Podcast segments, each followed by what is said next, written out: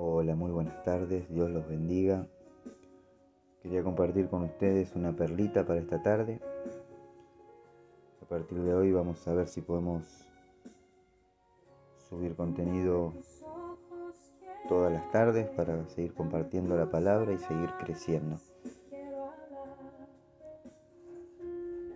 Hoy quiero compartir con ustedes Isaías 51, del 1 al 7 un llamado a confiar en el Señor. Escúchenme, todos los que tienen esperanza de ser liberados, todos los que buscan al Señor. Consideren la piedra de la que fueron tallados, la cantera de la que fueron extraídos. Sí, piensen en Abraham, su antepasado, y en Sara, que dio a, su, dio a luz a su nación.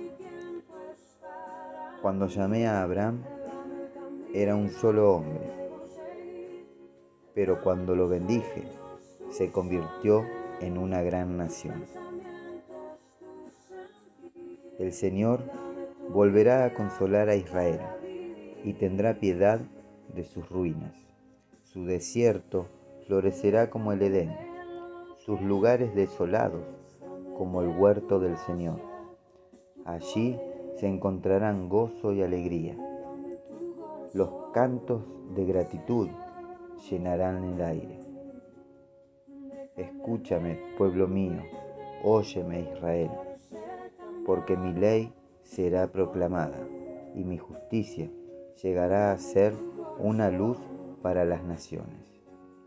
Mi misericordia y mi justicia ya se acercan, mi salvación viene en camino. Mi brazo fuerte hará justicia a las naciones. La tierra lejana me buscará y con esperanza aguardarán mi brazo poderoso.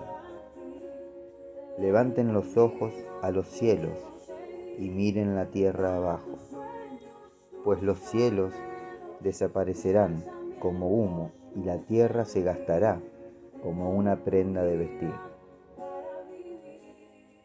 Los habitantes de la tierra morirán como moscas, pero mi salvación permanece para siempre.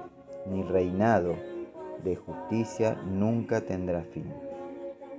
Escúchenme, ustedes que distinguen entre lo bueno y lo malo, ustedes que atesoran mi ley en el corazón. No teman las burlas de la gente, ni tengan miedo de sus insultos. Bueno, es posible que el remanente fiel se sintiera solo debido a que eran muy poquitos. Pero Dios les hizo recordar la fuente de su herencia espiritual a sus antepasados, Abraham y Sara. Abraham era una sola persona pero su fidelidad dio mucho fruto.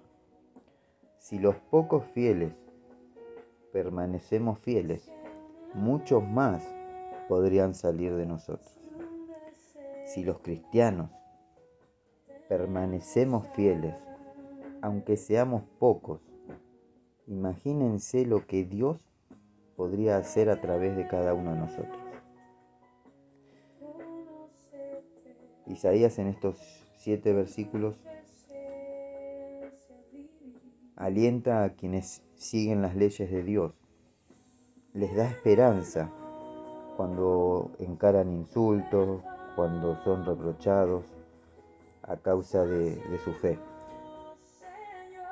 Mi hermano, no hay que temer cuando nos insulten por nuestra fe, porque Dios está con nosotros y la verdad prevalecerá si las personas se burlan de ustedes o les cae mal a ellos que ustedes crean en Dios, recordad que no es a usted a quien están rechazando, sino a Dios.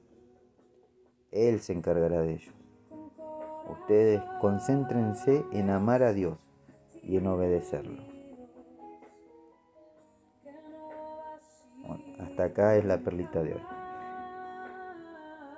Que Dios los bendiga. Recuerda compartir los podcasts y que sean de, bendición para, para otros. Convertite en un agente de bendición.